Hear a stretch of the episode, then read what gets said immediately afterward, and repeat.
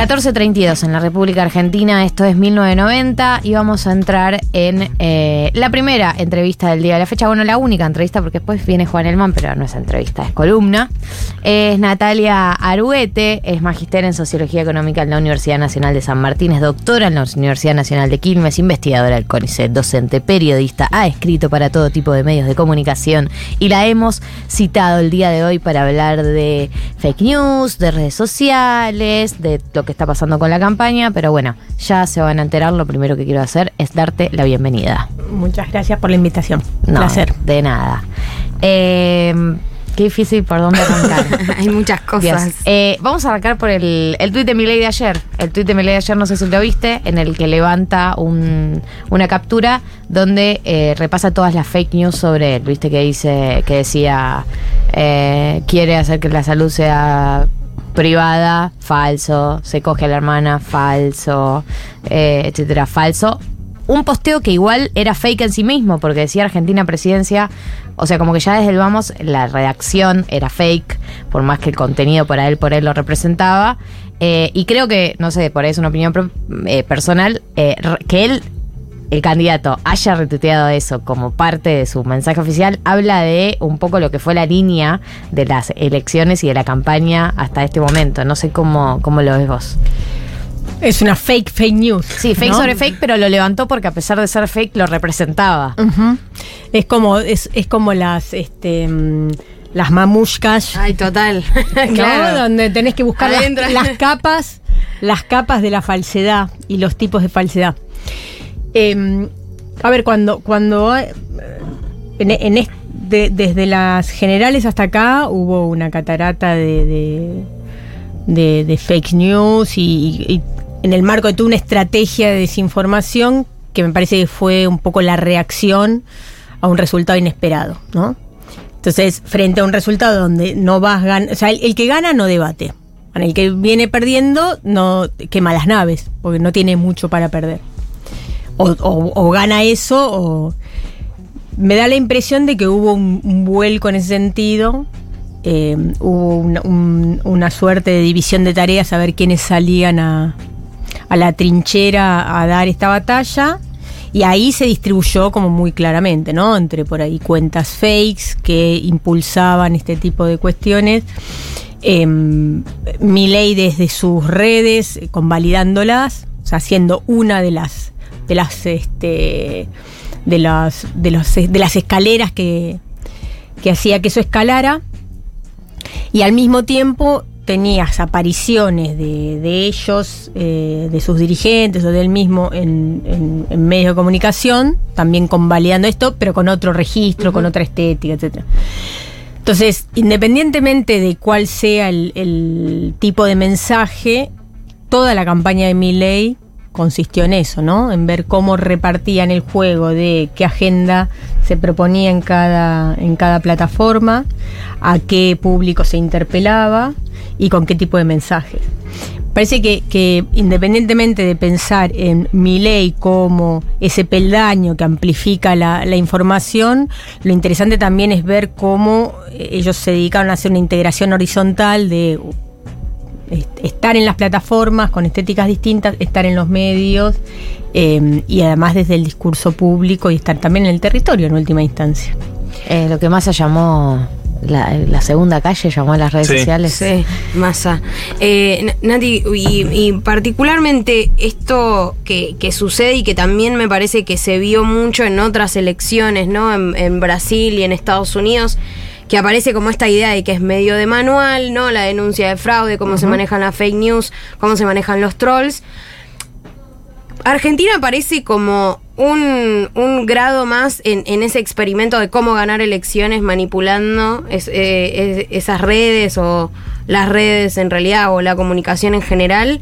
O hay un intento de prueba, porque digo, ¿cómo sería gobernar hoy la Argentina con estos, estos manejos y, este grado de ingeniería comunicacional que, que es como que parece que no- es imposible contener, ¿no? O responder o contraargumentar. Es, muy difícil, se escapa. Eh, mira, yo una, una de las cosas que, que diría es, esta ingeniería es un capítulo aparte como para, como para analizarlo, pero se da en un marco donde el tipo de consumo de contenidos de distintos sectores de la sociedad, eh, pensando en género, pensando en edad sobre todo, Mm. eh, entienden eso. Eh, yo acabo de venir de viaje. Estaba, o sea, perdón la, la autorreferencia, pero eh, Vale, es, vale. es una, es una anécdota eh, que me parece elocuente. Estaba en una, en una clase en Girona, o sea, Girona es como un pueblo alejado de Cataluña. Estaba tratando de explicarles el, el 45, el peronismo, dónde estaba ubicada la Argentina dentro del mapa de América del Sur. Eh, y en un momento, una de las, de las eh, menciones que hago es a que el, el Ministerio de Desarrollo Social es uno de los, po- los- de los posibles podados. Y uno de los chicos, que era uno de los más vocales, digamos, uno de los más expresivos, bastante de derecha, me dice, bueno, y, pero y claro, si es precisamente para eliminar a la casta. ¿no? Pues claro, claro. Inmediatamente, o sea, muy conectado con eso, él se explica a sí mismo que la dolarización iba a permitir eliminar el nivel de inflación que nosotros teníamos. ¿Es español este chico o es un español, argentino? español, catalán, de derecha, de la derecha catalana.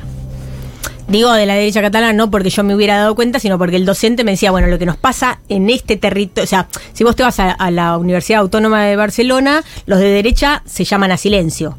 En Claro. esta universidad la gente se lo permite. Bien. ¿no? O sea, era como, por eso digo la, la, la ubicación y quiénes este, se animan a qué.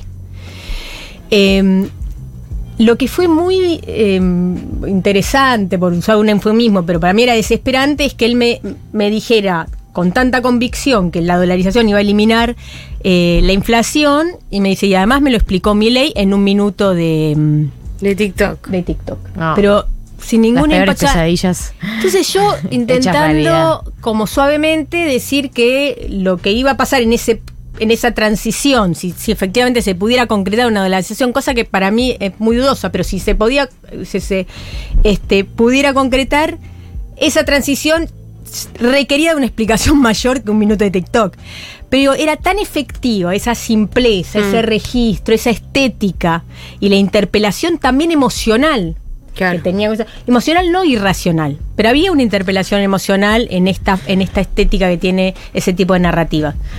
Bueno, ahí es donde esa esa mm, esa hermandad narrativa y esa identificación lleva a que vos quieras creer una fake news o, o esa explicación absolutamente simplificada que no sé, no es una fake news, pero es una reducción de la realidad. Hay algo que vos nombrabas recién sobre esto de eh, una explicación emocional más no irracional.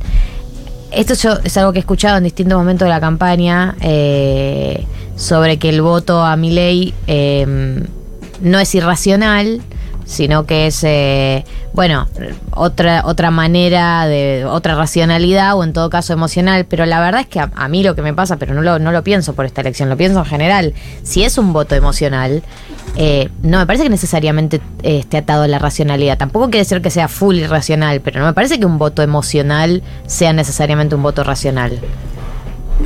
Empiezo, empiezo respondiéndolo conceptualmente y después lo respondemos visceralmente. Dale.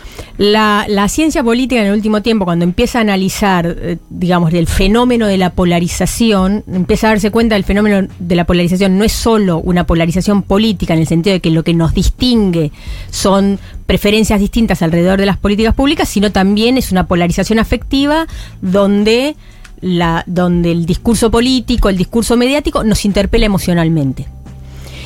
Eh, uno puede tener mucha bronca y tener perfectas explicaciones de por qué la tiene. De hecho, yo creo que eh, lejos de lo que para mí fue un error de pensar que el voto a mi ley era solo emocional e irracional, y creo que eso fue una respuesta emocional agresiva.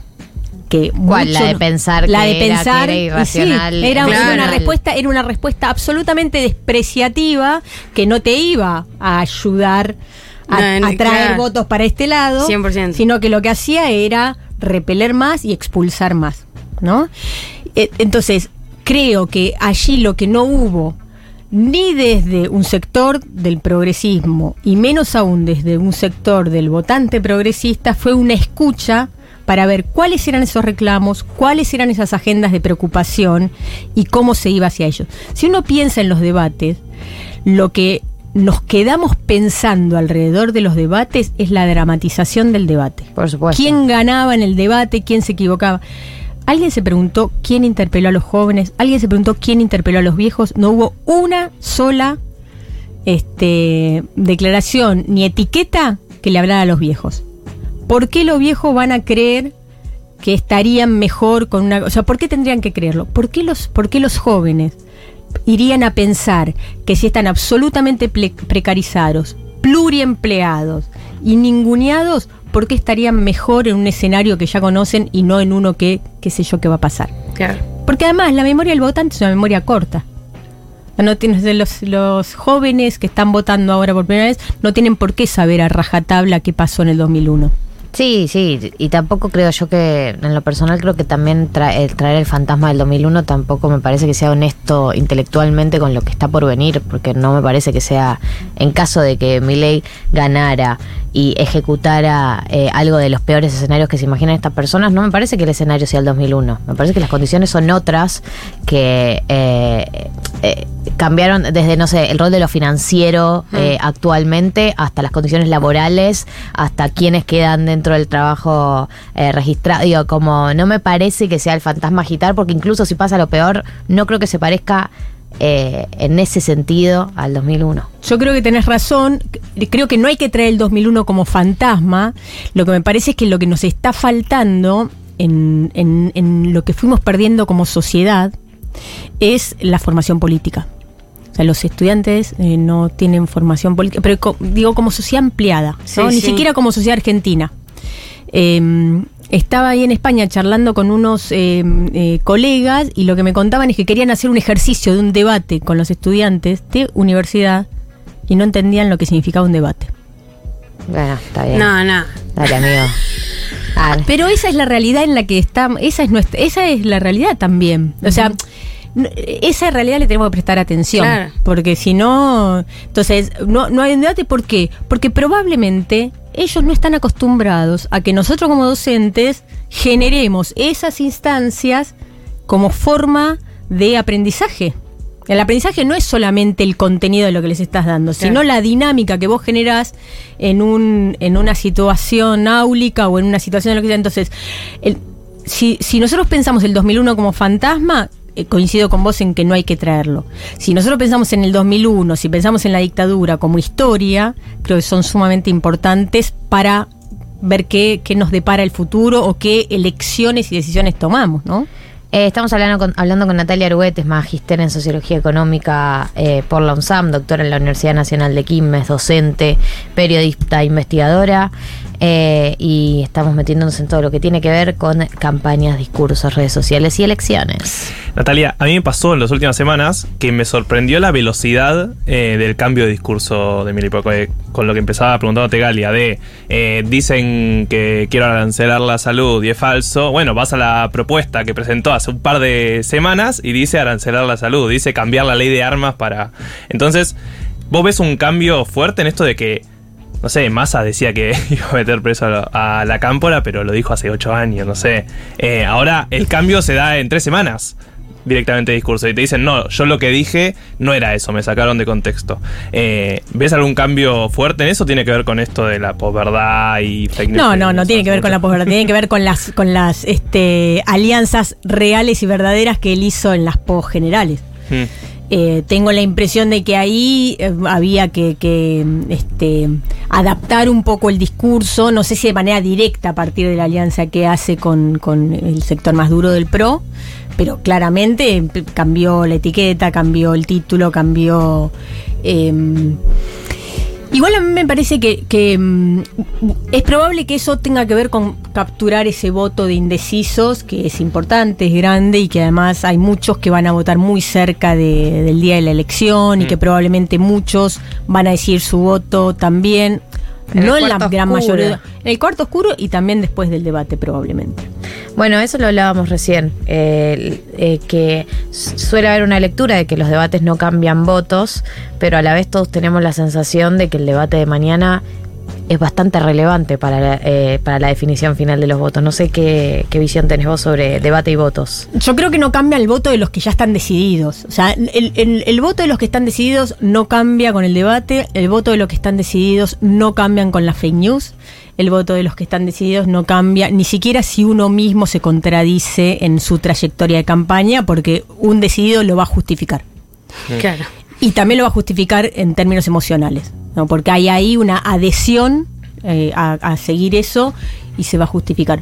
Entre otras cosas porque el comportamiento político se explica por la dimensión racional, pero también por la dimensión emocional. Eh, el kirchnerismo, cuando, en su, en su Auge. florecimiento, tuvo una adhesión profundamente emocional. Hmm. Y no, y no es racional, digamos. Había una, una militancia incluso más tradicional de lo que uno ve ahora, pero eh, crispación, eh, Sí, sí, el, el peronismo era un sentimiento, digamos, eh, eh, todo eso eh, tiene que ver. Entonces, yo creo que no, mm, volviendo a, a lo del debate, creo que no va a cambiar el voto de los decididos, pero creo que puede incidir aunque, en quienes no están decididos aún. No, sé si este, desmesuradamente, pero puede haber alguna influencia, sobre todo porque tenés eh, una parte importante de quienes no están decididos. Creo de todas formas que quienes más van a influir en esos votantes son los que hagan micromilitancia de convencer este, uno a uno. Eh, y seguro estuviste siguiendo procesos muy similares a los que estamos viendo ahora eh, alrededor de la región sobre todo. Eh, ¿Cómo te imaginás el 11 de diciembre? No en sentido de eh, ni económico ni, eh, ni de quién gane, sino de la discusión política, incluso por redes. Digo, ¿cómo ves que pasó después de que Bolsonaro entró como entró en Brasil, después de que Trump entró en Estados Unidos, Boris Johnson y demás personajes así similares?